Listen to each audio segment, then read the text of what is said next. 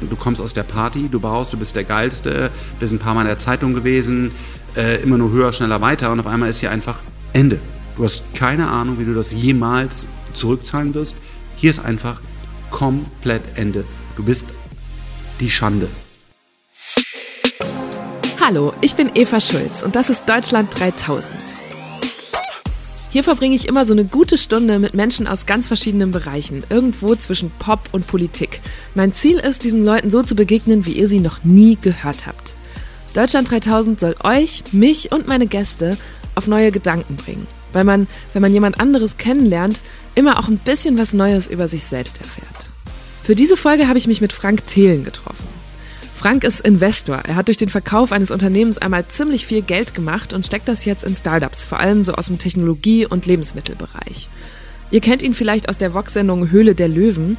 Durch die ist er bekannt geworden und diese Bekanntheit nutzt er sehr geschickt, um seine Produkte zu vermarkten. Auf eine Art macht er auch sich selber zum Produkt, obwohl er in unserem Gespräch meinte, da würde jetzt kein Masterplan dahinter stecken.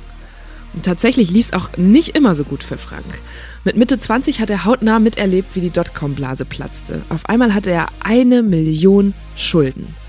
Wir haben darüber gesprochen, wie es dazu gekommen ist und was ihn jetzt antreibt.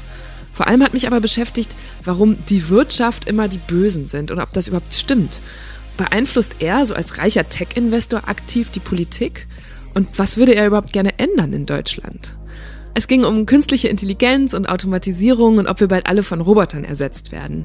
Wir haben auch über das Grundeinkommen gesprochen und das deutsche Bildungssystem und uns darüber gestritten, ob Reiche mehr Steuern zahlen sollten. Und ich warne euch nur schon mal vor, irgendwo fällt auch das Wort Babe-Checker. Ich habe Frank in seiner Firma in Bonn besucht. Da hat er so richtig klischeehaft eigentlich ein großes verglastes Eckbüro und ein Bild von Steve Jobs an der Wand und so mehrere Skateboards in der Ecke. Der war halt schon immer ein Nerd, aber was soll ich sagen? Ich ja auch. Ich habe mich sehr auf heute gefreut, ja. weil wir eine Gemeinsamkeit haben. Ich habe dir was mitgebracht. Okay. Das ist ein Bild. Beschreib doch mal, was du da siehst. Ich sehe erstmal ähm, sehr viele Männer und äh, zu wenig Frauen. Und es sieht so ein bisschen aus wie eine also jetzt positiv gesehen Gang, also wie man halt früher irgendwie zusammen abgegangen hat, mit einem älteren Herrn, der wahrscheinlich Lehrer ist, der sich aber auch ganz gut in das Bild reinbringt, also jetzt nicht total raussticht. Und jetzt habe ich wahrscheinlich irgendwas total Wichtiges übersehen, weil du es mir ja gegeben hast. Aber naja, wie sehen, die, wie sehen die Jungs so aus? Wie alt sind die auch so? Du hast schon gesagt, Lehrer, also. Ja, genau, ich würde sagen, die Jungs sind wahrscheinlich, boah, da bin ich immer ganz schlecht, 16, und wie, was würdest du sagen, was sind das so für Typen, wenn die so mit dir in die Schule gegangen wären? Was, wofür wären die so bekannt gew gewesen oder was hätten die so gemacht? Boah, das ist echt schwierig. Also ich glaube, äh, da stehen ein, zwei sehen auch so ein bisschen aus wie, wie so Geeks, die wahrscheinlich vor dem Computer gegangen haben, aber ähm, einer sieht auch so ein bisschen mehr schick aus äh, mit dem Polo, als wäre er vielleicht auch damals schon ins Studio, Fitnessstudio gegangen. Einer sieht so ein bisschen Skateboard-mäßig aus. Also sind verschiedene Typen, aber es ist echt schwierig zu sehen. Jetzt bin ich wirklich auf die Auflösung gespannt. es sind tatsächlich alles ziemliche Geeks und es ist ein bisschen fies, weil es ist schwarz-weiß. Ich habe es auch nur in schwarz-weiß, aber das da bin ich, das einzige Mädchen auf dem Bild. Okay. Das ist die Informatik. AG meiner Schule. ich war nämlich auch so ein, so ein Programmiernerd und wir Ach, haben echt? gemeinsam, dass glaube ich unser beider erster Fremdsprachen Programmiersprachen waren. Ah, krass, und deswegen okay. habe ich mich sehr auf heute gefreut. Ähm, ja. Bei mir war es mehr so HTML. Du hast auch, äh, glaube ich, auch bist, warst auch ein Hardware-Geek. Das das war. Ja, und hast auch nochmal C und so. Also du. Bisschen mehr, genau. Ja. Ähm, HTML ist ja eigentlich keine Programmiersprache. Richtige Antwort. Das ist auch die geekigste Antwort, die man geben kann. Äh, genau. It's a Markup Language. Ja, genau. Ja. ja. Äh, Hypertext Markup Language. Und ähm, die hat ja keine. Ähm, also kein, man kann damit nichts Sinnvolles anstellen, außer irgendwas naja. dar darzustellen. Nee, ja. kann man ja. nicht, weil man, man kann einfach damit nur ähm, Sachen äh, visuell darstellen, aber sie hat keine Logik. Und dann kam ja JavaScript hinzu, ähm, was den total falschen Namen hat, aber es würde jetzt sehr weit gehen, weil JavaScript hat mit Java gar nichts zu tun. Aber ähm, dann konnte man irgendwann auch äh, damit was im Browser äh, programmieren. Damals als Netscape äh, da war, war so, habe ich so die ersten JavaScript-Versuche ähm, gemacht. Aber ähm, nein, HTML ist keine Programmiersprache. Okay, welcome to Geek World. Herrlich, wie Frank sich hier direkt als der Programmierfreak outet, der er schon als Jugendlicher war. Und so mit seiner randlosen Brille und den hochgegelten Haaren und diesem unauffälligen Poloshirt, das er heute anhat, hätte er auch ziemlich gut auf das Foto damals gepasst. An dieser Stelle auch mal lieben Gruß an meinen Informatiklehrer. Ey, echt, wer hätte gedacht, wo mir diese Informatik AG noch überall was bringen würde? Herr Erdner hat uns aber auch wirklich immer in allem unterstützt, worauf wir Lust hatten. Bei Franks Lehrer war das ein bisschen anders. Damals war es so, dass wir leider nicht mal programmiert haben, sondern wir haben gelernt, wie der Computer generell funktioniert. Das waren noch so die Zeiten, wo man äh, Disketten reinschieben musste und dann halt MS-DOS ähm, äh, zu installieren. Und äh, da hat er mir irgendwann gesagt, dass ich da nicht konform bin, dass ich da nicht gut bin. Und das hat er nicht mir, also mir das auch gesagt, aber vor allen Dingen meinem Vater gesagt. Und ähm, in dem Alter war ich unsicher, bin vom Gymnasium vorher geflogen, war keine einfache Situation in dieser Realschule, die an einer Hauptschule, mit einer Hauptschule zusammen war, Fuß zu fassen, wie geht es weiter im Leben, wo stehe ich jetzt hier? Und dann war so eine Abschlussfeier. Ich hatte auf der Realschule auch nicht das Beste, selbst auf der Realschule danach nicht das beste Zeugnis.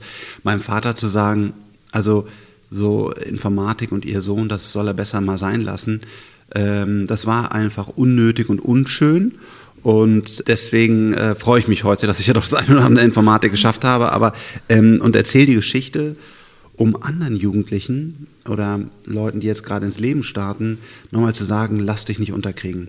Weil du kriegst so viel Blödsinn an den Kopf geschmissen. Du bist zu fett, äh, du kannst keine Informatik, du hast noch nie einen Ball gefangen. Und man darf sich davon nicht unterkriegen lassen, sondern man muss sagen, ist egal. Es haben anderen Leuten, wurden auch Dinge an den Kopf geworfen, die es danach anders gezeigt haben und geht einfach euren Weg und äh, lasst euch von solchen, man würde jetzt sagen heute, Hatern nicht unterkriegen und, und geht euren Weg. Hast du diesen Lehrer nochmal wieder getroffen? Nie wieder, möchte ich auch nicht mehr sehen. Willst du ihm jetzt hier gerne was ausrichten? Ähm, nein, also äh, äh, einfach äh, schade, dass er anscheinend so frustriert in seinem Leben war, dass, ähm, dass er sowas einem jungen Menschen antun musste, weil ich glaube, es gab dazu keinen Grund. Äh, wollte mir, glaube ich, einfach einen reindrücken. Ähm, dass, dass, dass diese Lehre, es gibt immer Leute, die haben Frustration. Es gibt ja auch heute so viele Menschen, die mir so viel Blödsinn an den Kopf schmeißen, weil einfach heutzutage Erfolg. Damals war es so, weil ich halt ihm nichts entgegensetzen konnte. Das sind immer so die zwei Dinge. Hast du mehr Macht über jemand und nutzt das aus und, und drückst ihn dann gegen die Wand, wie jetzt so ein Lehrer, der Macht über mich hatte, weil er eine Respektsperson war, weil er Noten geschrieben hat. Ähm, oder wenn irgendeiner Erfolg hat, fängst du dann an, als Nobody im Internet zu haten. Das sind so zwei Wege, wo ich sage, das sind beides arme Menschen es tut mir dann sehr leid, weil die einfach äh, mit ihrem Leben nichts Sinnvolles anfangen und irgendwie in sich anscheinend selber nicht ihren Weg gefunden haben.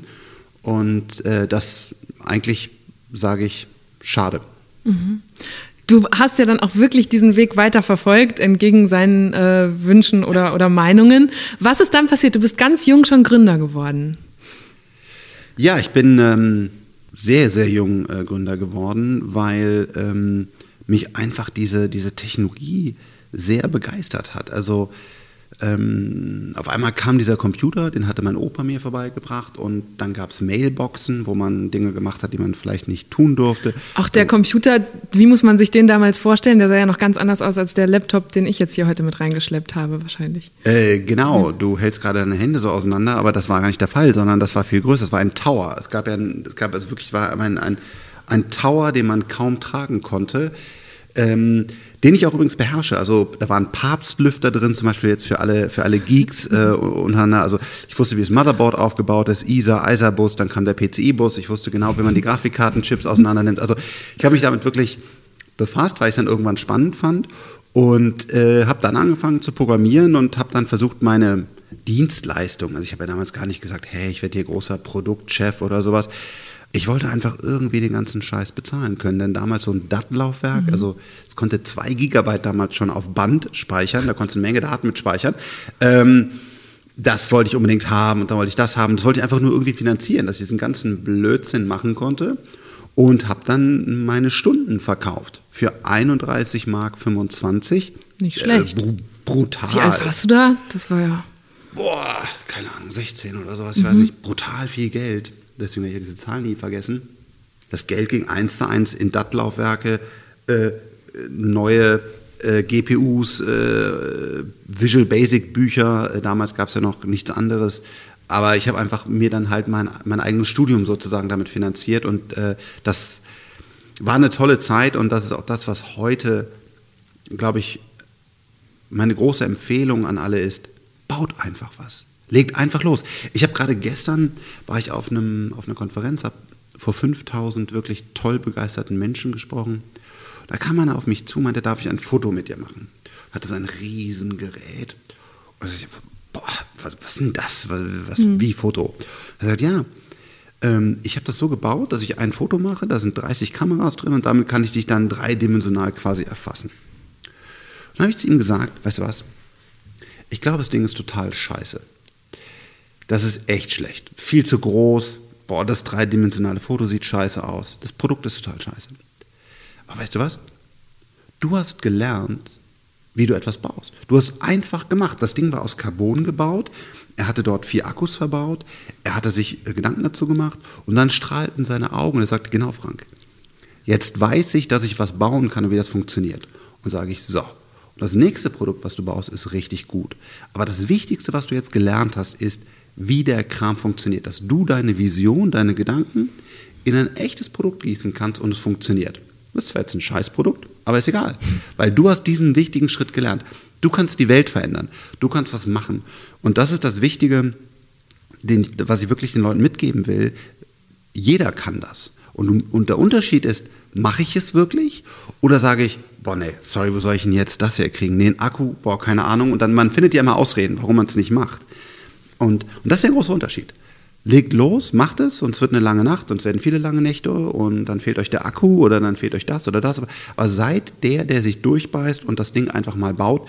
Es wird euer Leben verändern. Wenn man einmal gelernt hat, ich kann etwas bauen, ich kann etwas machen, ich kann einen Unterschied machen, ich kann die Welt verändern, dann ist das ein Virus im positiven Sinne, der in dir steckt, den du nie wieder verlieren wirst. Und das ist das Wertvolle. Zack, jetzt hat Frank den Modus gewechselt. Vom Geek zum Startup-Guru.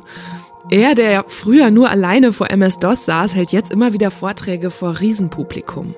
Das hat was sehr Amerikanisches, diese Motivationsreden.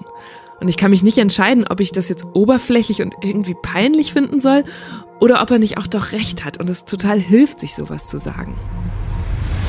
Ich glaube, du hast diesen Virus sehr früh schon ziemlich so hardcore abbekommen. Und für alle, die deine Geschichte nicht so gut kennen, würde ich dahin gerne nochmal zurückgehen, weil du mit Mitte 20 kann man sagen, krachend gescheitert bist? Mhm. Weil ich stelle mir gerade diesen Typen vor, dem du da gestern gesagt hast, hier deine Riesenmaschine, die ist scheiße.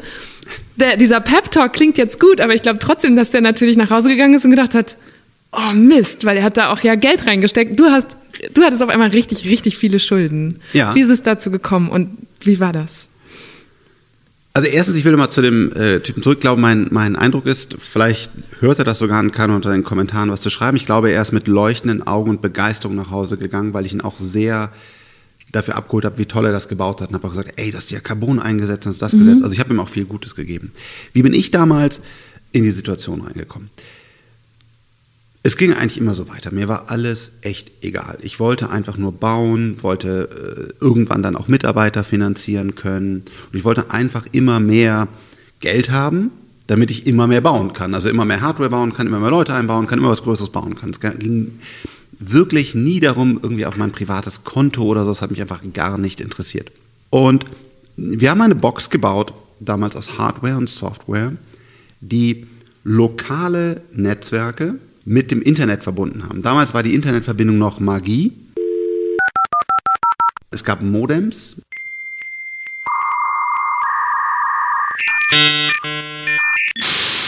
Die haben sich ins Internet eingewählt und man konnte sich gar nicht vorstellen, dass auf einmal in einem Netzwerk jeder Computer, natürlich sehr langsam, mit dem Internet verbunden ist. Und das haben wir gebaut das, was man heute als MiFi-Router oder so, wo quasi hast du ein Ding, ist eine SIM-Karte drin und da können sich fünf Leute dran, mhm. dran verbinden. Das haben wir damals gebaut in großer Hardware und komplizierter Software, äh, um bestehende, meistens Novel Netware, Netzwerke mit dem Internet zu verbinden. Dafür haben wir 1,4 Millionen D-Mark Venture Capital bekommen. Und du warst irgendwie Anfang 20. Ja, ich war relativ jung. Ja, ja vielleicht zu jung. Und dann, ja, Mai. Und dann haben wir, ähm, dann, das war so 98, 99, bin, bin immer schlecht in Zeiten. Und ich habe gebaut, gebaut, gebaut, gebaut. Ich war auch CTO, also Chief Technology mhm. Officer, nicht, nicht äh, EO, Executive Officer, also nicht gesamtverantwortlich. Und habe gebaut und dann war leider so, dass, dass 98, 99 der Hype aufkam.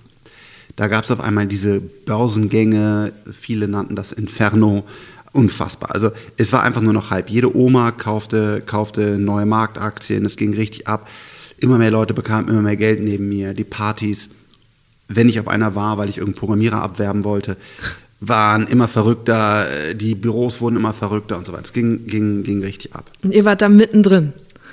Ich Oder? war da mittendrin. Das fühlt das sich ja wahrscheinlich ziemlich geil an erstmal. Ja, also da, da, das war auch das, äh, also da muss man auch ehrlicherweise sagen, guck mal, ich war nicht geschliffen.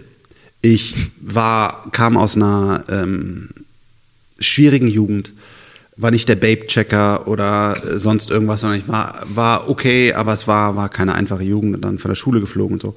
Und dann auf einmal bist du in dieser, äh, in der, in der Gewinnergruppe, mhm. ja, du bist, in, bist, bist bei den Checkern, ja, und merkst dann, äh, das geht ab und jede Cebit wird größer, jede Party wird größer und für mich zählte nachher nur noch einfach, wer ist dabei, der ist cool, wer ist nicht dabei, der ist nicht cool und das war auch in der, jetzt mal reflektiert, war es nicht gut, weil ich einfach zu arrogant wurde. Ich glaube nicht arrogant als, Alter, ich fahre so einen dicken Schlitten, sondern als, wenn du nicht auch das Internet machst, dann bist du uncool. Was mhm. machst du, ey, warum machst du, bearbeitest du noch Holz, du Idiot? Oder warum baust du noch, und das war halt diese Arroganz, die schlecht war, weil ich halt den Blick für die anderen verloren hatte, sondern ich war so in meiner Welt und so begeistert und sagte, jeder, der jetzt nicht Internet macht und Technologie und Computer und so, das ist ein Idiot. Und das war, glaube ich, das, was, was, was damals schiefgelaufen ist. Und so habe ich halt nur noch mit Computermenschen abgehangen, habe nur noch das Ganze gebaut. Alle haben gesagt IPO, also wir gehen jetzt an die Börse, Initial Public Offering. Und es hieß nur noch, ja, wir sind alle so reich und äh, wir, äh, wir können uns jetzt riesen Büros leisten und bald arbeiten hier 300 Leute und so. Und ja, das Venture Capital war irgendwann weg und die Leute draußen, die uns zum Beispiel dieses Venture Capital gegeben haben oder dem das Bürogebäude von uns gehört hat oder wahrscheinlich auch eine Telekom, die uns die Standleitung für sehr viel Geld, war auch vollkommen in Ordnung, war auch eine super Leitung damals noch vermietet hat. Ich glaube, die alle haben gemerkt, uiuiui, hier draußen passiert was. Da bläst sich eine Blase auf. Nee, ja, ja, ne, ja, ich glaube, die, die, haben schon gemerkt, wahrscheinlich war der Aktienkurs schon unten. Ich habe äh, niemals, ich kannte gar keinen DAX, also Aktien, mhm. ich wusste auch nicht, was eine Roh, das war mir alles total, ich habe einfach jeden Tag gebaut, wollte mehr Programmierer einstellen, mehr Code, mehr das und die haben es, glaube ich, gemerkt. Mir war es halt alles total egal. Und die Bank kam dann vorbei, weil wir hatten auch schon eine Kreditlinie von einer Million, die wir einfach so bekommen hatten. Also hatten wir die 1,4 Millionen Venture Capital plus. plus eine Million auf dem Konto, also 2,4 Millionen hatten wir verbrannt. Und das war ja auch, war ja auch so gewollt. Ne? Man wollte ja größer werden, schneller werden, Marktführer werden, an die Börse gehen, ganz viel Geld einsammeln. Und irgendwann kam dann halt jemand von der Bank und hat gesagt, hey, kannst du das mal gerade unterschreiben? Wir haben hier eine Million äh, Schulden, ja. Und damit der Zins nicht hochgehen muss, wäre blöd und so, äh, unterschreib das mal. Und mein Co-Founder Severin und ich haben das einfach in diesem Raum blind unterschrieben, ohne mit irgendjemandem zu sprechen. Weil, und Severin und ich verstehen uns auch heute noch sehr gut, ähm, weil es uns wirklich einfach nur um das Unternehmen ging. Wir wollten einfach dieses Unternehmen aufbauen, das war total egal. Es war natürlich saublöd, so, und das, was die Profis vielleicht, das unterstelle ich denen jetzt, das, das weiß ich nicht, aber ich glaube das, die haben das gesehen, wir haben das nicht gesehen und deswegen war drei, vier Monate später auch einfach aus. Also die, der neue Markt implodierte, es gab kein weiteres Kapital und äh, wir standen da mit äh, der Million Schulden, wir hatten beide dafür voll, voll, äh, voll gehaftet, mit sehr hohen Zinsen. Ja klar, wenn du natürlich keine Solvenz hast, also nicht mhm. stark dahinter bist, dann steigt der Zinssatz auch, heutzutage durch Basel II reguliert. Ähm, also, weiß nicht, 7 oder 8 Prozent Zinsen waren da drauf und dann 80.000 allein Zinsen. Ich komme aus einem sehr einfachen Haus, das hat mein Vater nicht verdient. Da bist du halt Was hat er denn dann gesagt? Mein Vater hat erstmal gar nicht viel gesagt und das ist ja auch gar nicht sein Thema gewesen eigentlich, ne, sondern klar, naja. also, äh, also ähm, es ist ja 100% meine Verantwortung. Ja. Mhm. Und, äh, aber meine Mutter war äh, auch zu Recht äh, ähm, nicht sauer, die war fertig, glaube ich. Also ich, ich, selber war natürlich auch fertig, ich selber war auch mit den Nerven durch am Ende, mein Körper war auch echt kaputt und so, weil, weil ich habe einfach nur gebaut, ich hatte immer nur Spaß und wollte immer bauen. Auf einmal, keine Ahnung, glücklicherweise habe ich das noch nicht bekommen, ich hoffe, ich werde es auch nie bekommen. Äh, wenn du so eine Krebsdiagnose hast oder eine AIDS-Diagnose oder was, wo man sagt, das ist irgendwie jetzt fatal, also das ist wirklich, das ist Weißt du, du verlässt das Zimmer des Arztes und dein Leben wird mhm. nie wieder sein wie vorher. Ähm, so eine Dia fast Diagnose war das. Ne? Also von wegen, du kommst aus der Party, du baust, du bist der Geilste, bist ein paar Mal in der Zeitung gewesen, äh, immer nur höher, schneller, weiter und auf einmal ist hier einfach Boom. Ende. Ja. Hier ist komplett Ende, Frank. Du hast keine Ahnung, wie du das jemals zurückzahlen wirst. Sprech gar nicht davon, dir irgendwann mal wieder ein Auto leisten zu können. Also das wird sowieso nicht funktionieren. Hier ist einfach komplett Ende. Du bist die Schande. Und das war natürlich einfach schwierig. Es war für mich äh, eine schwierige Zeit. Und ähm, meine Mutter hat das auch sehr mitgenommen. Und mein Vater vielleicht, glaube ich, mehr intern. Und ja, so, und dann, dann da musste ich halt irgendwie da raus. Und das ist, glaube ich, auch das, was ich heute mitgeben will, ist, jeder von uns bekommt es mal richtig bitterböse ab. Und der Unterschied ist, wie geht ihr damit um? Steht ihr auf, reflektiert ihr das? Und es ist so einfach in der Situation zu sagen, ja, sorry, ich bin halt pleite oder ja, mir fehlt ein Arm oder ja, meine Mutter ist gestorben oder wir haben alle ein Päckchen. Ich sage gar nicht, dass meins das größte ist, auf gar keinen Fall. Es gibt viel schlimmere Dinge. Aber wir alle haben ein Päckchen. Und auch mehrere vielleicht. Und die Frage ist einfach nur, wie gehst du damit um? Und das entscheidet dein Leben. Und das ist das Schwierige, weil man dann so einfach sagt, ja, sorry, was soll ich denn jetzt machen, ähm, wo ich pleite bin, ähm, sondern ich habe halt versucht, natürlich, ich war auch fertig und man, ich habe Nasenbluten gehabt und alles. Es war nicht, das war gar nicht witzig. Aber irgendwie aus mir heraus bin ich wieder aufgestanden, habe weitergemacht. Und das, das ist das Wichtige, dass, dass, wir, dass wir alle was abbekommen und, und dass euer Leben wird anders sein, wenn ihr wieder aufsteht. Und ich weiß, wie schwer es ist, aber macht es und macht weiter und das unterscheidet euch nachher. Okay, das klingt jetzt wieder so heldenhaft, aber man sollte es wirklich nicht nachmachen. Wer eine Million Schulden hat, muss in der Regel Privatinsolvenz anmelden und das ist echt kein Spaß. Über Jahre fließt dann alles, was man oberhalb der Pfändungsgrenze verdient, in die Tilgung der Schulden. Selbst für einen Handyvertrag braucht man zusätzliche Bürgen und jeder Wohnsitz- oder Arbeitgeberwechsel muss dem Insolvenzgericht gemeldet werden. Frank hat es damals irgendwie hinbekommen, seine Bank von einem Vergleich zu überzeugen. Er musste dann nur noch 60.000 Euro bezahlen, in Monatsraten auf 500 Euro. Selbst so hat man damit also noch viele Jahre lang zu tun. Wenn man jetzt einmal ganz schnell vorspult, äh, hast du dich da wieder rausgegraben, hast erfolgreich ein weiteres Unternehmen gegründet, das verkauft. Und der Verkauf hat das hier möglich gemacht, wo wir jetzt sitzen. Jetzt sitzen wir hier in diesem riesigen, schicken Büro. Und ich habe äh, das auch schon im Vorfeld gesehen, wie ihr hier arbeitet und habe mich gefragt, warum brauchst du eigentlich so viele Leute? Weil mal wenn ich mir den, wenn ich mir jetzt den Job ausdenke, dann denke ich mir, okay, du investierst jetzt dein vieles Geld in neue Unternehmen, das heißt, du liest viel ja. und dann musst du viel Leute treffen. Warum sitzt du dann hier in so einem Riesenladen? Also was ist dein Job? Was ist eigentlich mein Job? Warum sitze ich in so einem Riesenladen mit so vielen Leuten? Erstens, es sind nicht so viele Leute. Ähm, also mein, mein, äh, mein Kernteam ähm, sind so zehn Leute. Was, was machen wir hier? Ja, wir, wir investieren unser Geld.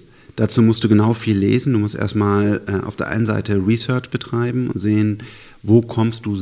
Wir investieren sehr frühphasig, also wenn quasi die Idee gerade geboren ist. Wie stellst du möglichst sicher, dass du möglichst viel von den Gründern früh siehst und beurteilen kannst, ist das ein Thema, was wir verfolgen wollen oder nicht, und dann zu investieren dann musst du investieren. Was auch ein langer Prozess ist, weil da muss das Unternehmen genau angucken, muss mit den Gründern sagen, wollt ihr auch das, was wir wollen? Sind wir da allein? Wie ist der Teamaufbau? Wie ist die Finanzplanung und so weiter? Und da musst du Verträge aufsetzen, damit du, damit du investierst und das auch alles fair geregelt ist. Dann investierst du, dann fängt die Arbeit an Da muss das Team aufbauen, Produkt aufbauen, nächste Finanzierungsrunde und so weiter. Und aus diesem, und das ist bei uns ein unendlicher Kreislauf, weil auf der einen Seite wir, wir, wir, wir holen immer mehr Deals ran, also gucken uns immer mehr an, analysieren immer mehr, dann ähm, investieren wir immer mehr und haben immer mehr im Portfolio, die wir betreuen. Also die halt anrufen und sagen, ach du Scheiße, ich habe kein Geld mehr. Oder, uh, äh, die Kokossuppe äh, verkauft sich nicht, aber die Tomatensuppe super, was machen wir denn jetzt? Normalerweise wird die Wirtschaft und vor allem die Investoren immer als die Bösen dargestellt. Ne? Es gibt so eigentlich schon dieses klischeehafte Bild von den Männern in Anzügen mit den Geldkoffern, die irgendwie shady was machen. Und jetzt hast du es irgendwie hinbekommen, dich da hinzustellen und ein Star zu werden mit genau diesen Tätigkeiten. Wie hast du das gemacht? Also habe ich ganz lange drüber nachgedacht und habe einen ganz bösen Trick. Nein, ich bin einfach, wer ich bin. Ich bin der Frank, ich mache meinen Kram. Ähm, ich komme ein bisschen von der Straße, vom, vom Skateboarding, äh, vom Gymnasium geflogen und habe mich einfach wirklich brutal hochgearbeitet, habe unfassbar viel Glück gehabt, dass ich da bin, wo ich heute bin. Wenn du dir das anguckst, da gab es niemals einen Masterplan oder ähm, äh, ich wollte auch niemals äh, komisches Wort irgendwie berühmt werden oder sowas. Das war, ich habe auch keine, keine PR-Leute, sondern, sondern halt äh, äh, äh, wir machen das alles selber. Und das ist vielleicht auch das, was, was dann ankommt, weil man, glaube ich, weiß nicht, hoffentlich auch spürt, dass wir das alles total ehrlich meinen und total ehrlich machen und dass wir einfach, ich arbeite mit, mit Marc und, und Alex seit, keine Ahnung, 15 Jahren zusammen, der Mike, der hier ist seit 20 Jahren, ähm, ganz langfristig, ganz ehrlich, einfach immer wieder den nächsten Schritt gemacht. Und einfach so Glück, ja. Warum, warum ist Wunderlist? Wir haben das mit Passion gebaut, es ist ein tolles Produkt. Der Christian Reber ist ein äh, unfassbarer Gründer. Aber warum muss das für ein paar hundert Millionen an Microsoft verkauft werden? Das war natürlich auch Glück. Oder dass wir unsere IP-Labs damals verkaufen konnten. Und jetzt haben wir sowas wie Lilium Aviation im Portfolio, was meiner Meinung nach natürlich liebe ich das Unternehmen, aber wirklich eins der, der, der wichtigsten Startups in Europa ist. Und das ist einfach ein solches Geschenk und ein solches Glück, was ich mit großem Respekt entgegennehme und versuche jeden Tag härter und, und intelligenter zu arbeiten. Oder dass ich halt im Kanzleramt ein- und ausgehe. Das ist alles, also das nehme ich nicht jetzt als, ja, ist ja klar, ich bin ja der Superstar hier, äh, sondern ähm, jeden Tag, wo das noch so ist, bin ich sehr dankbar und wir arbeiten ehrlich und hart und wollen einfach echt gute Sachen umsetzen. Frank weiß schon genau, wie er das alles erzählen muss. Aber interessant, dass er gerade überhaupt nicht auf die Hülle der Löwen zu sprechen kommt, weil damit hängt bei ihm ja auch ganz viel zusammen. Er gehört zu einer Jury aus mehreren reichen Investoren, den Löwen, denen Gründerinnen und Gründer in der Show auf Vox ihre Produkte und Ideen pitchen können. In kürzester Zeit muss er dann entscheiden, ob er ihnen sein Geld gibt. Dabei gucken regelmäßig fast drei Millionen Leute zu. Es ist eine der erfolgreichsten Unterhaltungssendungen in Deutschland. Und natürlich eine Win-Win-Situation, weil die Produkte dadurch direkt bekannt werden. Und Frank selbst auch. Inzwischen ist er sogar eine eingetragene Marke. Das sind sonst nur Typen wie Kollega oder Helene Fischer. So eine Marke anmelden kannst du auch. Das ist mhm. überhaupt gar nichts Tolles. Kostet einfach ein bisschen Geld. Kostet 600 Euro oder so. Könnt ihr heute machen, könnt ihr eure Marke anmelden. Ehrlich gesagt, es ist stümperhaft dass wir die Marke erst jetzt angemeldet haben, weil ich ja irgendwann ins Fernsehen ging und Primetime und da hatten halt die anderen Löwen, heißen die in dieser Fernsehshow, alle zehn PR-Berater und ich kam mit meinem Rucksack da an und auf meinem One-Wheel und bin da halt ins Studio gefahren. Ich so, ja, wann kommt dein Team? Ich so, äh, welches Team? Keine Ahnung, ich habe keins. Ich bin hier. Ähm, deswegen habe ich halt keine Marke angemeldet. Ähm, und das haben wir jetzt erst gemacht, weil, und das ist auch der Nachteil, ich eine solche Flughöhe habe, dass Leute versuchen, über meinen Namen Vorteile zu generieren. Es werden angebliche Bitcoin-Deals verkauft. Es werden Abnehmpillen. Neulich kommt eine Freundin oder eine Bekannte meiner Frau auf mich zu. Haben wir bei uns im Dorf getroffen. Boah, Frank, deine Abnehmpillen. Super, ich habe fünf Kilo verloren. Hot.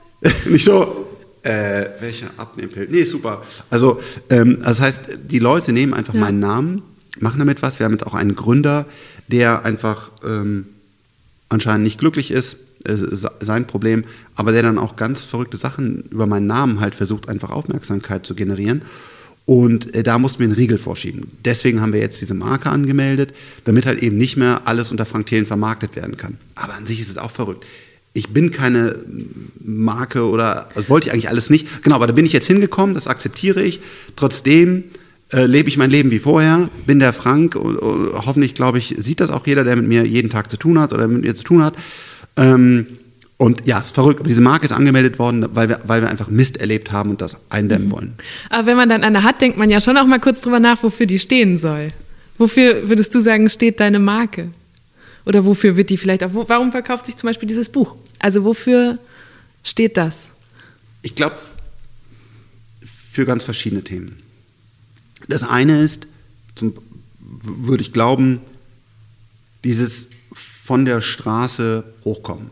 Ich muss mhm. nicht an der Elite. Das ist eine Elite. gute Geschichte. Ja, aber es ist auch mein Leben. Es ist mhm. keine, ja, genau. Es ist, und ich versuche sie wirklich sehr ehrlich, ehrlich so, so, so zu erzählen, wie sie war. Und, und äh, ich war halt eben nicht auf einer Elite-Uni. Ich bin halt vom Gymnasium geflogen und ähm, ich konnte halt kein Englisch, weil ich halt nur die, dieses Realschulenglisch hatte, was scheiße war, als ich meine erste Software verkaufen wollte. Und das ist, glaube ich, das, was für viele wichtig ist, dass man, dass man Hoffnung gibt und dass man sagt, jeder, jeder kann das schaffen und, und dieses Hinfallen und, und wieder aufstehen. Ich glaube, wir haben ein Riesenproblem in Leuten, die mit Passion und eben so, dass jedem PR-Berater schlecht wird, mal die ehrliche Meinung sagen und einfach in Markus Lanz Show oder sowas ohne Pre-Briefing gehen und einfach rein sagen, sagen, hey, das ist meine Meinung, so sieht das aus. Mhm. Also, oh, kannst du nicht sagen. Ist egal, ist meine Meinung. Also dieses, dieses ungeschminkte, nicht glattgelutschte, was man von den PR-Beratern halt ähm, bekommt, also einfach so zu sein, wie man ist. Und ein anderes Thema ist, was glaube ich so langsam auch mehr in, in der breiteren Masse ankommt, ist Technologie ähm, vor, ich mache das ja seit vielen Jahren und ähm, natürlich haben viele damals gesagt, ja, was soll das denn jetzt hier, Quantencomputer und so, ist doch Blödsinn. Aber mittlerweile sieht man, dass die Themen ernst genommen wird. Ein, ein Google, ein Apple, Facebook, Amazon wird hm. jeden Tag mächtiger. Leute verdienen ihre Arbeitsplätze, Leute bekommen Angst ähm, und, und, und es passieren Dinge auf einmal durch diese Technologien. Und ich sage auch gar nicht, bisher haben sie auch viele Arbeitsplätze geschaffen, aber es bewegen sich auf einmal Dinge und die Leute bekommen, glaube ich, immer mehr, okay, was ist denn jetzt diese künstliche Intelligenz? Und da bin ich, glaube ich, jemand, der ohne versteckte Agenda, ich bin in keinem Aufsichtsrat, ich gehöre keiner Partei an. Ich habe, auch wenn das andere. Hast du aber mal. Habe ich mal, aber ich sage gleich, warum ich ausgestiegen bin. Ähm, ich gehöre keiner Partei an, keinem Aufsichtsrat. Ähm, ich habe keine externen Geldgeber, die ich in irgendeiner Art und Weise Rechenschaft ablegen muss, auch wenn das gerne andere Leute anders darstellen. Das ist kompletter Blödsinn. Das ist mein Geld, unser Geld hier von einem Partner, was wir frei verwalten, ohne irgendeine eine Agenda. Und deswegen können wir ehrlich sagen, was halten wir denn von KI, was halten wir denn 5G, was mhm. halten wir denn davon? Und, und diese Technologiethemen werden, glaube ich, immer wichtiger. Und ja, das sind so drei Themen, wofür sich dann die Leute ähm, damit befassen. Aber das Buch hat sich wirklich gut verkauft. Also ähm, wir waren zehn Wochen äh, Spiegel-Bestseller, wir sind ja. jetzt noch äh, echt gut unterwegs, war 100.000 Stück eine eine, eine, eine Erstauflage, wo alle gesagt haben, du hast einen Schaden. Hm. Aber wir haben es verkauft. Durch Passion. Ich bin hingegangen und habe gesagt, dieses Buch ist ein Produkt. Und das ist, glaube ich, das, was mich auch unterscheidet. Ich komme vom Kunden. Was ist die Experience, wenn du so ein Buch nimmst? Und, und nicht, ja, ich schreibe jetzt mal ein Buch, ey, weil ich habe so eine geile Geschichte. Sondern darüber nachdenken, okay, habe ich echt ein Produkt zu liefern? Ja, meine Geschichte und wie ich die so die Zukunft sehe, das ist, glaube ich, echt interessant und auch wertvoll. Okay, also, bums, was ist das beste Produkt? Ich mache ja am Ende auch Inhaltsprodukte sozusagen ne, und denke mir auch, wen will ich damit erreichen? Und ich finde auch, dass das ein sehr gutes Produkt ist. Ähm, beim Lesen habe ich mich unter anderem gefragt, wann hast du zuletzt einen Anzug angehabt? Das weiß ich nicht. Ähm, das ist länger her. Äh, ich ziehe ab und zu einen Anzug an, also so nur für meine Frau äh, vielleicht trage ich den Anzug bald wieder, weil ein sehr enger Freund ähm, von mir heiratet und meine Frau mich gebeten hat, dort einen Anzug anzuziehen und das werden wir dann sehen, ob ich dort im Anzug erscheine. Gerade hast du gesagt, du gehst im Kanzleramt an und aus, äh, ein und aus. Was ziehst du dann an? So wie jetzt. Also bin ich ganz, ganz normal. Was sind das für Termine, zu denen du die Kanzlerin triffst? Äh, ich, also ich, früher habe ich äh, auch ab und zu die, öfters die Kanzlerin getroffen, die habe ich länger nicht getroffen. Aktuell ist es so, dass wir ähm, dass ich dort eng zusammenarbeite mit ähm, Doro Bär, mhm. die ja nach langer Zeit glücklicherweise unsere Innovations- und Digitalministerin ist. Und ähm, genau, mit ihr habe ich eng zusammen und wir treffen uns. Staatsministerin, ne? Da mussten Sie genau. sich dann auch wieder so ein Amt ausdenken, weil Sie noch kein Digitalministerium gründen. Genau, es gibt noch kein ganzes Ministerium, deswegen sitzt sie im Kanzleramt. Genau, mhm. da, äh, also ich will jetzt auch nicht sagen, da gehe ich auch nicht jetzt jeden Tag ein und aus, aber äh, alle, alle zwei Monate oder so bin ich, bin ich schon da. Ja, Frank hat auf jeden Fall einen ziemlich guten Draht in die Politik, vor allem zu Politikern von Union und FDP. Er ist Mitglied im Digitalbeirat des NRW-Wirtschaftsministers Andreas Pinkwart von der FDP und zusammen mit Dorothee Bär aus der CSU hat er den Innovation Council ins Leben gerufen. Das ist eine Expertengruppe aus verschiedenen Wirtschaftsvertretern und Vertreterinnen, die regelmäßig zum Thema Digitalisierung tagen. Mit dabei sind auch zwei CEOs von Startups, in die Frank investiert hat. Eines davon ist das Flugtaxi-Startup Lilium. Und klar macht es Sinn, jemanden aus einem Unternehmen, das so innovativ und zukunftsträchtig ist, ins Boot zu holen. Aber wo hört Expertise auf und fängt Lobbyismus an? Inwiefern beeinflusst du Politik? Ähm, ich beeinflusse Politiker einzelne Personen in hoffentlich einer Art und Weise, wo es nicht um eine eigene Agenda geht, was mir natürlich auch sehr viele sehr gerne immer unterstellen, sondern wo es um Europa geht und wie wir den Anschluss nicht verlieren, ähm, sondern die technischen Revolutionen, die auf jeden Fall jetzt kommen werden nach Internet und nach Smartphone, nutzen, um europäische, also aus Europa heraus Weltmarktführer wieder aufzubauen. Wir haben nach SAP kam gar nichts von uns. Das ist wirklich schlimm. Und da beeinflusse ich. SAP muss man vielleicht kurz sagen, das ist ein äh, Unternehmen, das Software weltweit verkauft für, wie fasst man es zusammen? Enterprise ähm, Resource Planning Software, das heißt also alles, was Rechnungen, Kunden, Logistik ja. und so weiter geht. Und dieses Unternehmen, sorry, das war jetzt auch gar nicht, ist auf jeden Fall mehrere hundert Milliarden wert. Mehrere hundert Milliarden ist vielleicht ein bisschen viel, aber mit einem Börsenwert von 117 Milliarden Dollar war SAP 2018 das erfolgreichste Unternehmen Deutschlands. In der weltweiten Top 100 landete SAP allerdings gerade mal auf Platz 61 und war damit 2018 auch nur einer von zwei deutschen Konzernen unter den 100 erfolgreichsten der Welt. So blöd das ist, damit ein Unternehmen weltweit Relevanz hat, also als großer Konzern dar dargestellt wird, braucht es diese über 100 Milliarden Marktkapitalisierung. Mhm. Und ähm, USA und China haben die technischen Revolutionen, Internet, Cloud, Smartphone genutzt und haben mehrere dieser Großkonzerne aufgebaut. Und in Europa ist nicht ein einziger entstanden. Das ist ein Riesenproblem. Und das versuche ich Peter Altmaier, Christian Lindner, Doro Bär, der Kanzlerin, Annegret Kramp-Karrenbauer, ein schwieriger Name, liebe Annegret, ähm, beizubringen oder nicht beizubringen, sondern einfach zu sagen, was meine Meinung da ist, was ich glaube, was mögliche Wege wären, um dann deren ähm, ja, vielleicht Verständnis, Gehör, Support zu bekommen und zu sagen, ja, das sollten wir ändern, damit wir in Europa da stärker aufgestellt sind. Wenn Europa aber ja stärker aufgestellt ist, heißt das auch, dass du stärker aufgestellt bist. Und ich gehe doch davon aus, dass wenn wir hier so ein 100 Milliarden ähm, Schiff nochmal hinbekommen, dass du ein Teil davon sein möchtest, oder? Absolut. Äh, das ist ja mein Ziel, also ist ja meine, mein, mein Plan. also es ist doch auch deine Agenda, wenn du zu Annegret und Doro gehst und sagst, Mädels, wir müssen hier das und das machen. Ja, natürlich ist es meine Agenda, ähm, aber nicht, um zu sagen, pass auf, äh, bitte mach jetzt mal die Mehrwertsteuer äh, für, für den App Store runter oder am besten noch, mach die, nimm doch mal die Mehrwertsteuer von Scanner-Apps weg, weil ich habe die beste Scanner-App. Mhm. Das wäre für mich Lobbyarbeit. Ähm, aber das tue ich nicht, sondern ich sage auch genauso, ich spreche, das haben ja auch schon Leute gesagt, ich werde von Amazon bezahlt, ja, so ein Scheiß. Ein supergeiles Unternehmen, der Ralf in Deutschland ist gut, der Jeff ist super gut, aber trotzdem sage ich immer meine ehrliche Meinung, wenn sie, wenn sie zu stark werden. Und darum geht's.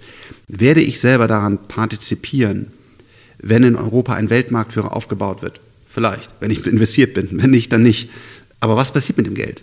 Alles Geld, was ich jetzt noch verdiene, geht 100% zurück ins Ecosystem. Ich selber habe alles, was ich brauche.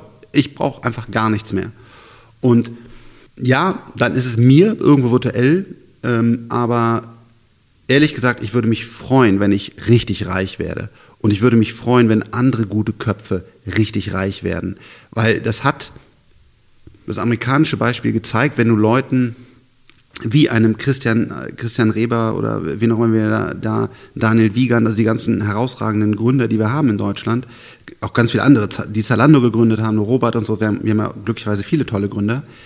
Wenn die viel Geld haben und das wieder ins Ecosystem zurückspielen, dann hat das einfach einen, einen super Impact. Sehen wir zum Beispiel bei Olli Samba, den ich sicherlich nicht äh, persönlich nicht immer schätze, was er macht, aber der Impact, den er in das System gehabt hat, ist richtig groß. Und ganz ehrlich, ist gut, dass da Olli so viel Geld hat, weil er hat damit echt viel guten Kram gemacht. Also, und da bin ich auch persönlich gar nicht für ihn, sondern, also ich finde auch, macht auch viele Dinge schlecht, aber er hat wirklich Effektives geschafft, sein Privatvermögen so einzusetzen, dass relevante Unternehmen entstehen, wie Zalando, und die Tausende von Arbeitsplätzen schaffen. Und deswegen glaube ich, ist es gut, wenn wir Unternehmer haben, die das Geld wieder zurückspielen, auch wenn jetzt natürlich viele auch sagen, ja, scheiß Kapitalist.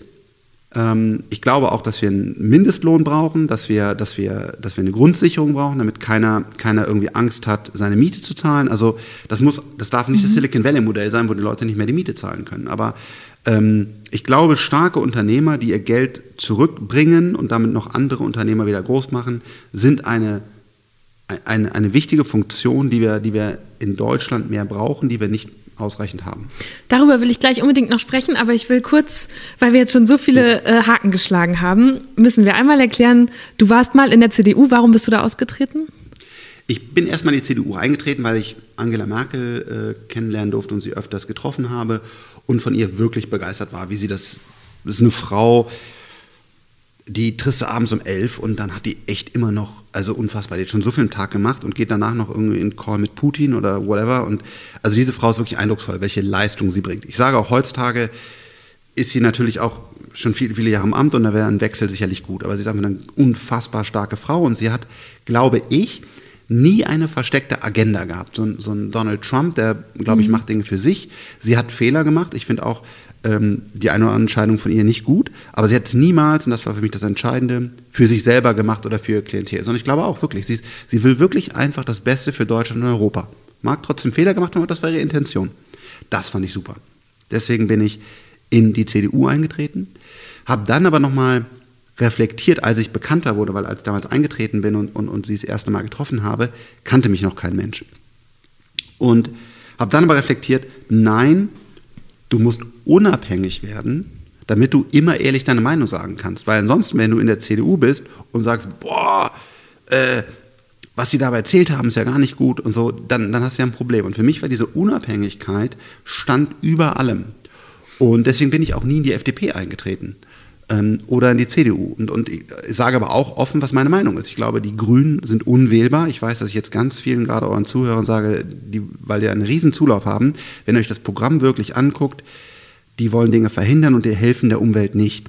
Und das sage ich auch ehrlich, weil es meine Meinung ist und ich werde jetzt ganz viel Hate bekommen, aber sage halt auch, welche Partei ich gut finde. Und das kann ich nur, wenn ich, wenn ich da, da unabhängig aufgestellt bin, einfach das Beste für, für die Welt, für die Umwelt, weil ich glaube, wir müssen den Planeten dringend retten. Äh, wir haben da ein Riesenproblem. Ähm, Deutschland und Europa dann halt einfach frei sprechen kann. Aber warum hast du es dann in deiner Zeit in der CDU oder auch danach, wenn du sagst, du beeinflusst Politiker, nicht geschafft, dass die Regierung, da ist die CDU ja jetzt in der vierten Legislatur dran, mhm. mal früher Digitalisierung oder ein Digitalministerium ganz nach oben stellt? Ich glaube, das wäre ja in deinem Interesse total, total. gewesen. Ja. Das haben sie ähm, jetzt erst gemacht und immer noch nicht so ja, volle immer noch Kanne. Nicht so richtig, genau, immer, genau, immer, wir haben immer noch kein Digitalministerium, aber wir haben ein Heimatsministerium, ja, wir, äh, oder wie das da heißt. Äh, und da habe ich ja dann, sage ich ja offen meine, meine Kritik zu. Ähm, und das kann ich dir sagen. Deswegen habe ich auch gesagt, beeinflusst Politik. Ich versuche mit, mit Menschen, mit Politikern zu sprechen. Aber ganz ehrlich, unser System ist so komplex. Und gerade in der großen Koalition, das habe ich ja auch vorher geschrieben, da habe ich gesagt, wenn wir die große Koalition bekommen, ist es der Untergang. Ähm, da bewegt sich gerade gar nichts. Also auf jeden Fall nicht viel. Und trotzdem werde ich weiterhin mit mit jungen, Thomas Jatzombeck, wie auch immer. Es gibt viele tolle junge Politiker ja. aus der CDU, der ist verantwortlich mhm. für, ähm, für Digitalisierung, also auch ein, und versteht, den, äh, versteht die Sachen auch. Werde ich immer zusammenarbeiten, um diese Persönlichkeiten voranzubringen und denen zu sagen, was jetzt kommt, damit sie bessere politische Entscheidungen treffen können, hoffentlich. Aber der Apparat ist riesig und da bewege ich ehrlich gesagt nicht viel. Hast du trotzdem, habe ich mich gefragt, als Investor mehr Macht als als normaler Abgeordneter? Oder warum bist du nicht in die Politik gegangen? Wenn dir das so wichtig ist, dieses Europathema und das zu stärken. Ich glaube, ich könnte in die Politik gehen. Also durch meine, durch, durch meine, meine Bekanntheit und ähm, Oh, du könntest so einen Trump-Move genau, machen. Genau. Verstehe, genau. verstehe. Wie lange nee, dauert es noch bis dahin? Macron eher, aber äh, äh, so ohne, ohne parteilich. Ähm, aber das, das kann ich nicht, weil ich wahnsinnig werde bei diesen Diskussionsrunden. Und ich bin halt ein Typ, der kommt hier morgens rein, dann sagen wir das, das, das, und dann wird das umgesetzt. Und also ich, wir können kurz diskutieren und du kannst deine Meinung sagen und so, aber ich Aber du entscheidest trotzdem. Da, da, ist was Faires dran, das ist eine gute Kritik. Sicherlich ist man auch, bin ich irgendwo ein Alpha-Tier. Aber, ähm, aber auf jeden Fall wird entschieden, das ist das Allerwichtigste. Und, und in der Politik wird ja nicht entschieden, sondern es wird ja lamentiert und dann musst du den abholen und dann kriegt der dann noch das Paket, das Rentenpaket, damit er dann dem Diesel-Dings dazu. Mhm das ist nicht meine Welt. Es sind auch oft nicht so gute Produkte, die, bei, die dabei rauskommen, ne? wenn so viele Kompromisse gemacht werden. Genau, und das, ich bin ja da ein, ein, ein Steve Jobs-Jünger, äh, ja, Anhänger. Ähm, Simplify, ja, und sich trauen, das Diskettenlaufwerk wegzulassen und so. Das, das geht ja in der Politik gar nicht. Also der, der, der sind ja so viele Diskettenlaufwerke, also da bist ja wahnsinnig. Und, und, und deswegen genau kann ich mir ähm, das nicht vorstellen, aber will ich weiterhin Einfluss auf Politiker nehmen? Ja oder die unterstützen, wie man das nennt, weil ich glaube, dass ich da echt wichtigen Input liefern kann und halt erklären kann von meiner Technologieseite her, was passiert denn da gerade in China, was passiert denn da gerade in den USA und, und wo stehen wir denn da? Und das werde ich sicherlich weiter tun, wenn einzelne Politiker Interesse daran haben, das mit mir zu tun, mir zuzuhören. Muss ja auch nicht immer der Fall sein. Aber kann ich jetzt echt das politische System verändern? Nein. Ich kann nach wie vor nicht einschätzen, wie groß Franks Einfluss auf die Politik wirklich ist und bin auch hin und her gerissen. Es ist gut und wichtig, dass sich unsere Politikerinnen mit Unternehmern austauschen, die von den Gesetzen ganz konkret betroffen sind und auch mitbekommen, wie sich Märkte entwickeln. Aber wie stellen wir sicher, dass die Unternehmer das nicht bloß zu ihrem Vorteil ausnutzen? Ich habe immer auch so ein paar schnelle Entweder-Oder-Fragen, um das zwischendurch aufzulockern. Ähm, die kannst du dann ganz kurz beantworten. Hörst du eher auf deinen Kopf oder auf deinen Bauch? Auf die Mischung. Sorry, ist ganz, ist ganz wichtig. Eine Kombination von beiden plus Nase, um Mist zu riechen. Okay, aber das war jetzt dein einer Joker. Lieber eine Stunde draußen Skateboarden oder drinnen ein Sachbuch über künstliche Intelligenz lesen? Schwierige Fragen stellst du mir. Da würde ich jetzt tendieren zu Skateboard fahren. Okay, Wetter ist auch ziemlich gut gerade. Geek oder Nerd? Äh, Geek, weil der hat eine Freundin. Microsoft oder Apple? Apple. Wenn ich jetzt investieren will, Bitcoin oder Ether? Oh, Ether, unbedingt. Sheldon Cooper oder Elliot Alderson? Sheldon Cooper. Elon Musk oder Steve Jobs? Elon Musk, weil er noch ein bisschen größer, glaube ich, wird und vor allen Dingen, weil er noch lebt. Jochen Schweizer oder Judith Williams? Ja, Judith Williams. Studienabschluss oder Berufserfahrung? Berufserfahrung. Fliegendes Taxi oder selbstfahrendes Auto? Beides cool, äh, aber ich glaube, es ist halt einfach cooler. Fliegendes Taxi ist einfach cooler. Und lieber lebenslangen Retainer tragen oder einen schiefen Schneidezahn behalten? Oh.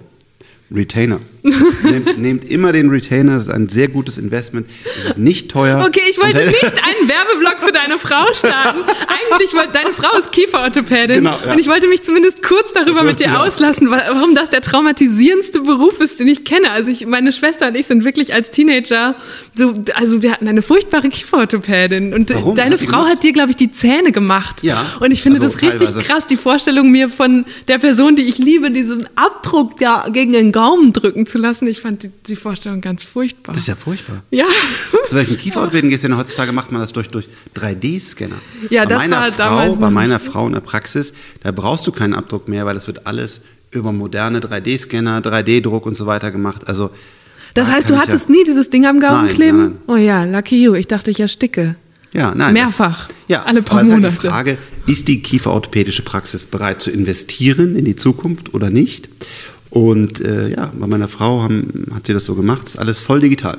Und wie lange glaubst du, braucht es, bis der Beruf deiner Frau komplett durch Roboter ersetzt wird? Das ist natürlich eine Diskussion, die wir zu Hause haben. ähm, Bereitet ihr euch schon drauf vor? Äh, genau, wir haben, wir, haben, wir haben zwei Typen von Ärzten. Das eine ist Radiologen und das andere sie, die wirklich bilderbuchmäßig durch Computer abgelöst werden. Die Radiologen noch mehr als die Kieferorthopäden, weil es da wirklich einfach um Bildanalyse geht, mhm. was ein Arzt macht und guckt halt drauf, Röntgen, hat der Krebs ja. oder whatever. Ja, Röntgen ja nicht mehr, aber MRTs, MRTs CT, ja, genau. Und da muss man wirklich einfach sagen, das ist eine klassische Aufgabe für den Computer. Das kann er, der, der einfach heute schon und sehr, sehr bald immer einfach besser. Das so. Das heißt, ja, also meine Frau wird da wahrscheinlich noch 10, 10 20 Jahre dran arbeiten können, aber insgesamt wird die Kieferorthopädie auch irgendwann von Robotern gemacht. Das heißt, diese ganze Denkarbeit, wie kriege ich die Zähne von A nach B, das werden Computer übernehmen. Das wird noch eine Zeit lang, werden noch sogenannte Brackets geklebt werden. Ähm, aber auch das wird dann irgendwann von Robotern geklebt, weil die es weil genauer machen. Es gibt jetzt schon Herz-OPs, wo Ärzte weinen, weil sie sagen, der Roboter schneidet einfach sauberer als wir und das ist natürlich eine emotionale, das ist so, wie irgendwann der Roboter besser investiert, glaube ich, an dem Tag weiß ich halt, okay, er hat mich abgelöst. Also das wird in vielen medizinischen Bereichen, natürlich auch ganz vielen anderen Bereichen einfach passieren, Autofahren und so weiter, da sind wir ja schon, dass, dass, dass der Computer das einfach besser kann. Ich gehe davon aus, dass du eher mit Vorfreude als mit Angst auf diese Zeit blickst. Kannst du trotzdem verstehen, warum manche Leute sich da Sorgen machen, wenn so viele Jobs verloren gehen? Total. Und es ist auch gar nicht so, als wäre ich jetzt äh, der, äh, wow, es wird alles so geil, geil, geil, geil, geil, sondern ich, ich äh, berichte ja auch viel von den, den Herausforderungen. Deswegen ist jetzt zum Beispiel das Grundeinkommen eine, eine der Themen für mich. Ähm, und vor allen Dingen, es kann auch schief gehen, muss man mal ehrlich sagen. Also, wenn man das alles kombiniert, ich habe das mal den Baukasten der Zukunft genannt in meinem Buch und siehst dann halt, was künstliche Intelligenz und Roboter und 5G und das kommt alles zusammen da entstehen schon wilde Dinge. Die können uns helfen, die können uns ein tolles Leben ermöglichen, die können den Planeten retten, nicht die Verbote der Grünen, sondern die künstliche Intelligenz, ähm, die zum Beispiel über Quantencomputer neue, komplett neue Bausteine entwickelt, wo wir auf einmal völlig energiearm ganz viele Dinge machen können. Das kann unseren Planeten retten aber es kann halt auch zur Katastrophe führen, weil unser Leben nicht mehr, so wie ich es heute sehe, nicht mehr lebenswert wird, sondern weil die Menschlichkeit verloren geht. Und deswegen ist es, glaube ich, so wichtig, dass wir alle mitgestalten, dass wir uns alle, es tut mir leid, uns damit befassen. Und nicht jeder soll ein künstlicher Intelligenzexperte werden. Nicht jeder soll Robotics im Detail verstehen. Aber jeder sollte ein bisschen Ahnung davon haben und als Mensch sich eine Meinung bilden oder als Mensch mitdiskutieren. Wir müssen aktiv gestalten. Den Kopf in den Sand zu stecken und zu sagen, ja, das kommt nicht, das ist alles scheiße, das ist der schlechteste Plan. Mhm. Mischt euch ein, befasst euch damit und habt eine Meinung dazu. Was ist da der dringendste Aspekt, den du gerne auf die gesellschaftliche und politische Agenda setzen würdest, wo gerade noch zu wenig darüber diskutiert wird? Aktuell müssen wir überhaupt erstmal komplett wirtschaftlich rangehen. Wenn wir jetzt nicht die Wirtschaft unter Hochdruck nach vorne bringen, können wir uns alles andere sparen. Denn aktuell spielen wir nicht mit. Europa ist nicht auf dem Spielfeld. Alles, was künstliche Intelligenz, Quantencomputer und diese ganzen Zukunftsthemen angeht, passiert zu 100 Prozent in den USA und in China. Wir sind nicht auf dem Spielfeld. Das und heißt, wie kriegen wir uns dahin? Genau, das heißt, der erste Schritt muss jetzt, jetzt kommt natürlich wieder, ja, Frank der, Frank der Kapitalisierungsmensch, aber wir müssen erstmal überhaupt zwei, drei Spiele auf dem Spielfeld haben. Und da kommen wir hin, indem wir mehr Kapital investieren, weil wir, wenn man sich ansieht, was China oder, oder USA investiert, sind einfach äh, Faktor 100, Faktor 1000 das Kapital.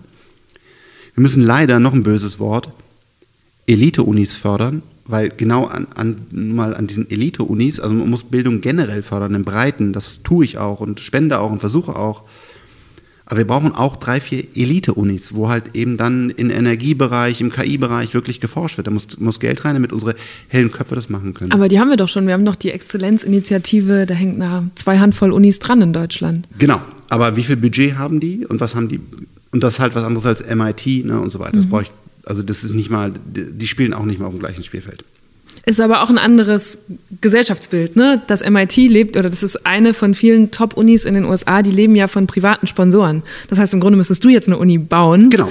Ist mein Ziel. Zum Beispiel, das ist eins, sobald, äh, aktuell habe ich leider nicht so viel Geld, ich komme mit den Startups so gerade klar, die brauchen auch eine Menge Geld. Äh, bei Lilium Aviation wurde jetzt 100 Millionen investiert, also das sind so Dimensionen, die man einfach braucht, um Großunternehmen aufzubauen. Aber wie auch das Hasso-Plattner-Institut äh, sollte ich noch große Rückflüsse aus den Startups haben und auch noch mehr finanziert haben, dann wird das zum Beispiel eins meiner großen Themen sein, wo ich einfach, würde ich auch gerne einfach mal eine Milliarde, ich weiß nicht, ob ich jemals so viel Geld verdienen werde, in Bildung reinhauen würde. Wenn wir dann die Spiele auf dem Spielfeld haben, dann müssen wir über Ethik sprechen. Das ist ein ganz wichtiges Thema. Wir müssen diskutieren. Aber erst dann, das heißt, wir machen ganz lange unsere Ethikaugen zu, weil jetzt, die fangen ja schon an, über Ethik zu reden. Ne? Ja, wir können auch jetzt eine Ethikkommission machen, aber äh, und, und das sind ja für mich auch wirklich wichtige Themen und im Buch schreibe ich ja auch schon drüber. Aber sorry, vielleicht werde ich jetzt auch, habe ich zu viel Erfahrung.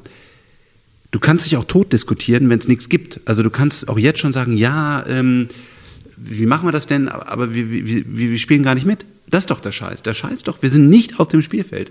Deswegen würde ich ehrlicherweise uns aktuell darauf konzentrieren, äh, Spiele aufs Spielfeld zu bringen und dann über Ethik sprechen. Wir können auch heute gerne über Ethik sprechen und ich tue es ja auch, indem ich ja zum Beispiel das, das Grundeinkommen da in die Diskussion reingebracht habe. Aber das größte Thema ist, wenn USA und China das alleine ausmachen und unsere Ethik gar nicht gefragt wird, weil wir einfach keinen Spieler auf dem Spielfeld haben, dann mache ich mir die größten Sorgen. Mhm. Aber dann lass uns ja wirklich mal kurz über das Grundeinkommen sprechen, weil da hast du ja auch einen eigenen Entwurf, ja. wie du das gerne hättest. Erzähl mal. Ähm, ehrlich gesagt ist das früher Gedankenstatus äh, von mir.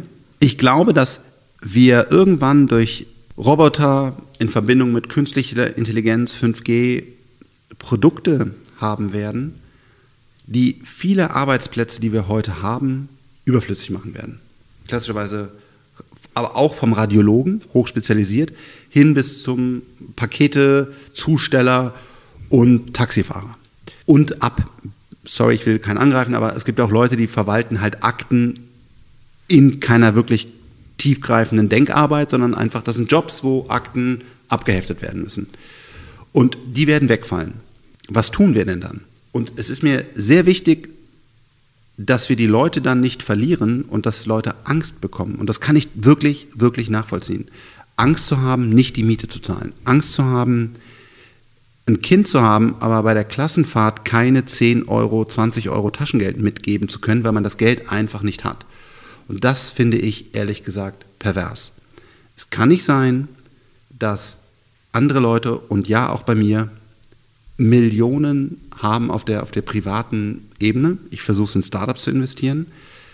Aber dann andere wirklich darum kämpfen, dass sie irgendwie Dinge nicht bezahlen können. Und deswegen glaube ich, wenn wir in diese Situation reinlaufen, dass die Leute wirklich massenhaft Arbeitsplätze verlieren, dann brauchen wir dafür eine soziale, faire Antwort, damit Leute keine Angst haben und in Würde leben können. Jetzt das Schwierige, dafür kritisieren mich manche Wirtschaftler für, für diesen Vorschlag, weil sie sagen, Frank, du bist ja, bist ja völlig bescheuert.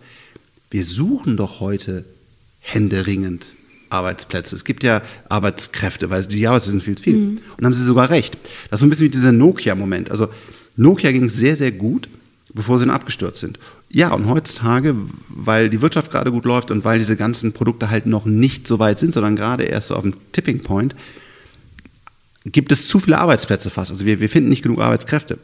Und ähm, das wird sich aber irgendwann echt schneller, als man glaubt, rumdrehen und dann, deswegen würde ich jetzt gerne schon diese Diskussion starten, aber aktuell ist sie einfach sehr, sehr schwierig zu führen, weil es uns so gut geht und weil wir ja genau das andere Problem haben. Aber wenn es sich rumdreht, dann brauchen wir eine Antwort, wo kein einziger hier sich Sorgen darum macht, wie er seine Bildung finanziert, wie er sein Zuhause finanziert und sein Essen finanziert. Und das heißt, wie hoch sollte dann so ein Grundeinkommen sein? Und kriegen das wirklich alle? Ist es ein bedingungsloses Grundeinkommen? Es ist in meinem frühen Konzept kein bedingungsloses Grundeinkommen, weil für mich die Bedingung ist, dass du ein gutes Mitglied der Gesellschaft bist. Keine Straftaten ähm, und, und andere Dinge. Ich glaube, wenn einer anfängt, Menschen zu bedrohen, Menschen zu schlagen, nicht gut zu sein, dann, dann würde, ich das, ich das nicht machen. Weil wenn einer ein, ein, ein fairer, vernünftiger Mensch unserer Gesellschaft ist, ähm, dann würde ich gerne ihm so viel Geld zahlen. Das muss man dann ausrechnen, weil ich glaube, wir stehen auch vor einer sehr hohen Inflation.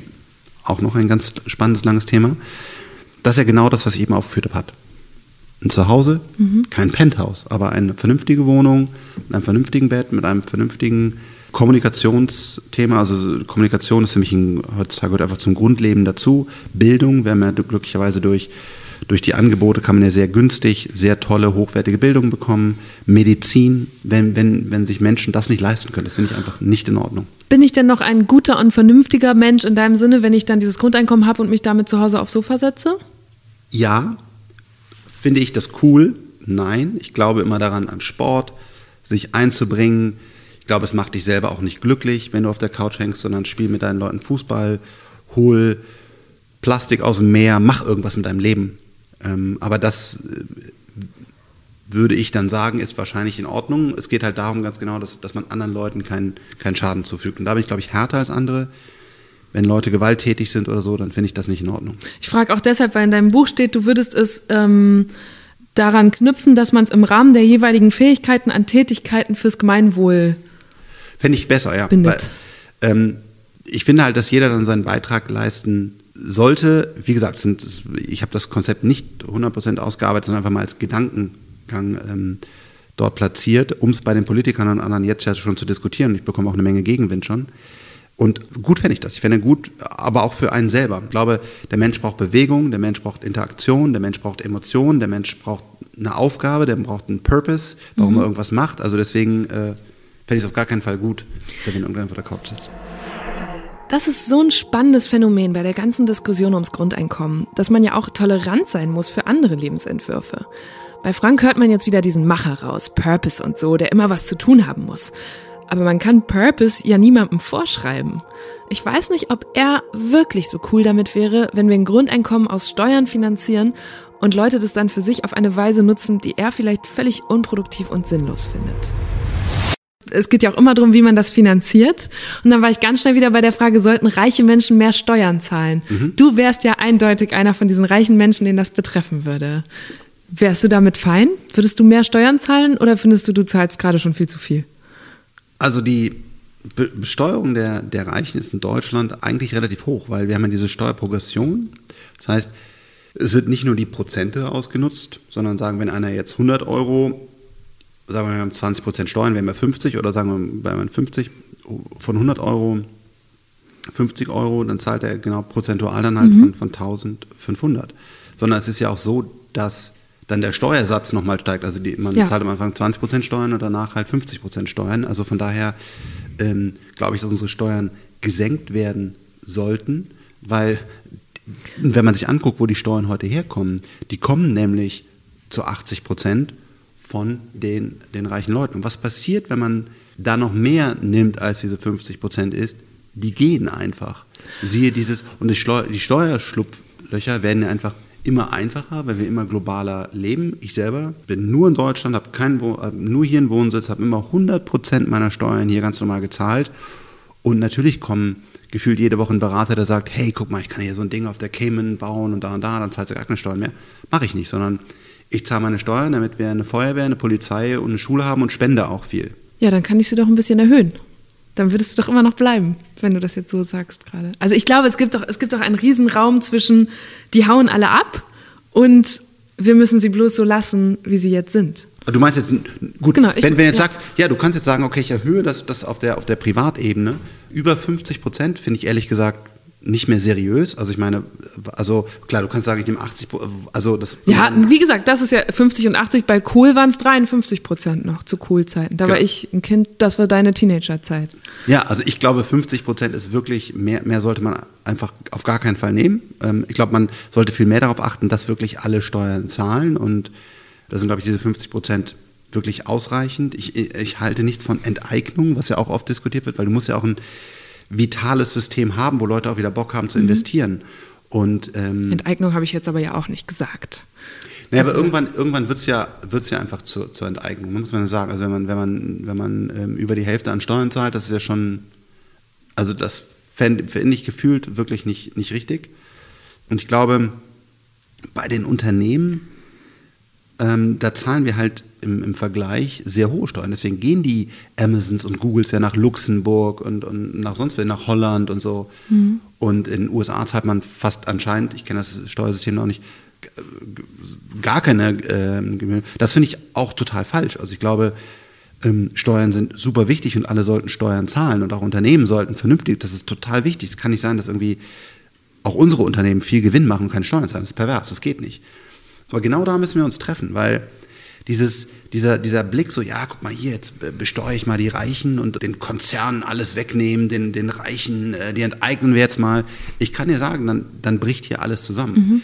der Mittelstand, da sind viele vermögende Leute mit dabei, das ist, das ist der Motor von Deutschland. Also die schaffen Arbeitsplätze, die reinvestieren ihr Kapital gegen das Risiko. Wenn du denen das Kapital wegnimmst durch, durch Steuern, dann können sie nicht mehr wachsen, können sie keine Arbeitsplätze mehr schaffen. Das ist ein komplexes Ecosystem, wie auch in der Natur. Und da gibt es Löwen, die sich hoffentlich fair, fair und vernünftig verhalten, aber wenn du die Löwen wegnimmst, dann, ist das, dann, ist, dann funktioniert das auch nicht mehr. Und deswegen sage ich, ja, bitte besteuern, bitte knallhart durchgreifen, wer Steuererziehung macht, bitte diesen ganzen Cum-Ex-Scheiß und was da ist, warum greift da keiner durch? Also so bekannt, aber es wird nicht wirklich hart verfolgt.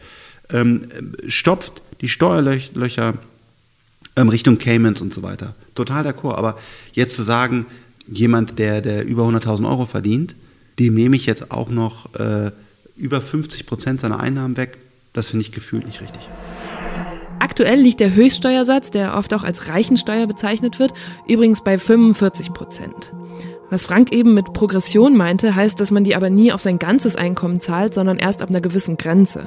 2018 waren das 260.533 Euro. Auf alles, was da drunter liegt, zahlt man einen geringeren Steuersatz. Ganz schön kompliziert, aber soll's halt gerechter machen. Und was meint ihr?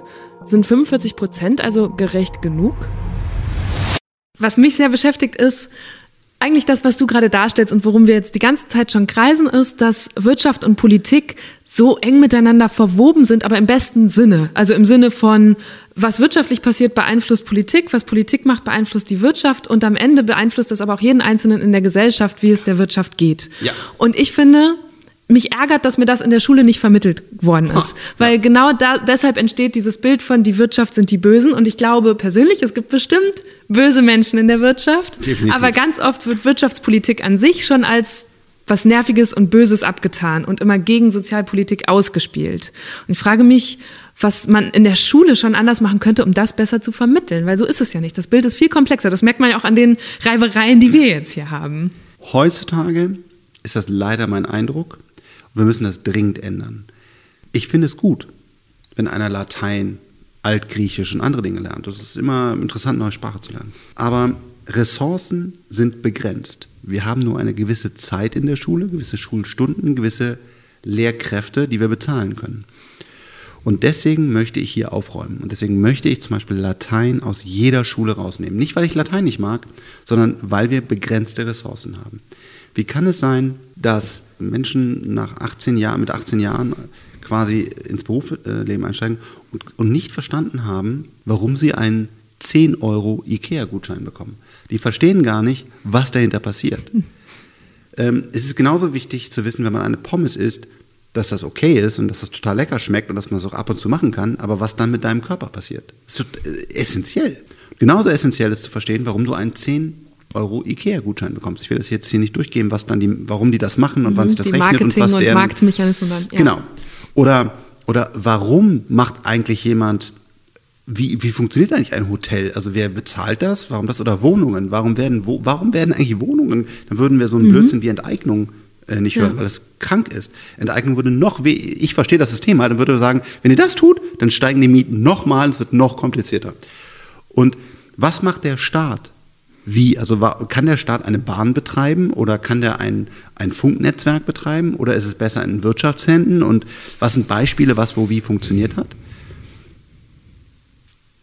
Brutal wichtig, finde ich. Und das finde ich so schade, dass diese Grundthemen in der, in der Schule gar nicht vermittelt werden. Das habe ich versucht in meinem Buch.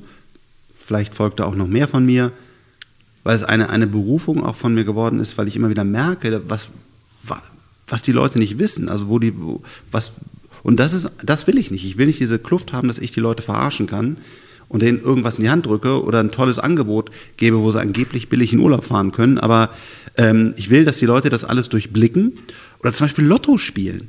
Mhm. Ich meine, das macht keinen Sinn.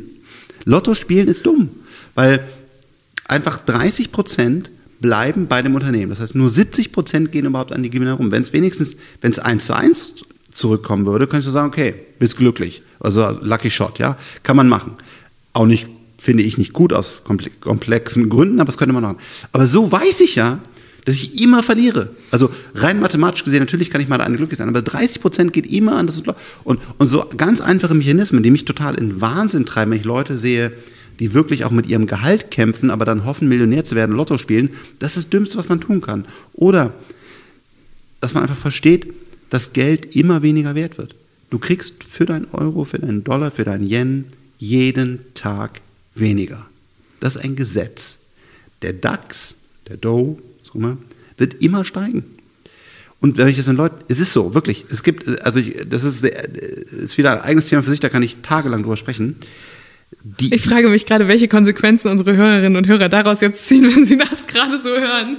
Der wird auch mal fallen ich, ja, an einem Tag danke, oder an ja. einem Monat. Genau. Sehr guter Punkt. Sorry, ich bin kein Financial Advisor. Ich darf euch keine, keine Finanztipps geben und so weiter. Aber nach meinem Kenntnisstand wird jeder Aktienindex, der also Unternehmen abbildet, weiter steigen. Der wird auch mal 40 oder 50 Prozent fallen. Aber wenn ich mir einfach die Historie angucke und sage, wo steht der DAX in 100 Jahren, dann wird er halt bei 30.000 stehen. Und ich sage gar nicht, ob das gut oder richtig, aber ich will, dass man das versteht. Und ich will verstehen, dass man sagt, deswegen auch eben bei einem Grundeinkommen, ich kann ja gar nicht sagen, wie viel Euro das ist, weil der Euro ständig an Wert verliert. Genauso wie der Dollar. Also ganz viele Themen, die wir jetzt mal ganz kurz angesprochen haben. Und das, das würde ich halt gerne in Wirtschaft vermitteln. Auch bitte, dass der DAX mal 40 Prozent fällt. Ähm, und dass man das dann, das dann versteht. Deswegen zum Beispiel legen die Deutschen ja ihr Geld nicht an, weil die da Angst vor haben und weil die diese Mechanismen verstehen. Deswegen gibt es Parteien, die ernsthaft Enteignung von Wohnungen, von Wohnungseigentümer fördern. Das ist, das ist krank. Das wird das System, das generiert genau das Gegenteil. Das ist von Leuten, die wirklich inkompetent sind, solche Forderungen. Und das wäre toll, wenn, wenn man das in der Schule vermittelt. Was glaubst du, in 30 Jahren, so 2050, dann bist du so 74? Ach, scheiße. Ja. Was muss noch passieren in diesem Leben, damit du mit 74 sagst, das war ein erfülltes Leben? Für dich ganz persönlich. Erschreckenderweise oder glücklicherweise wäre ich heute schon zufrieden. Das, was ich erleben durfte, das, was ich mit Menschen sehr eng vertraut an meiner Seite über so viele Jahre an Liebe erfahren durfte und, und echter Freundschaft, Partnerschaft, das ist schon großes Glück. Und ähm, klar, ich möchte gern weiterleben.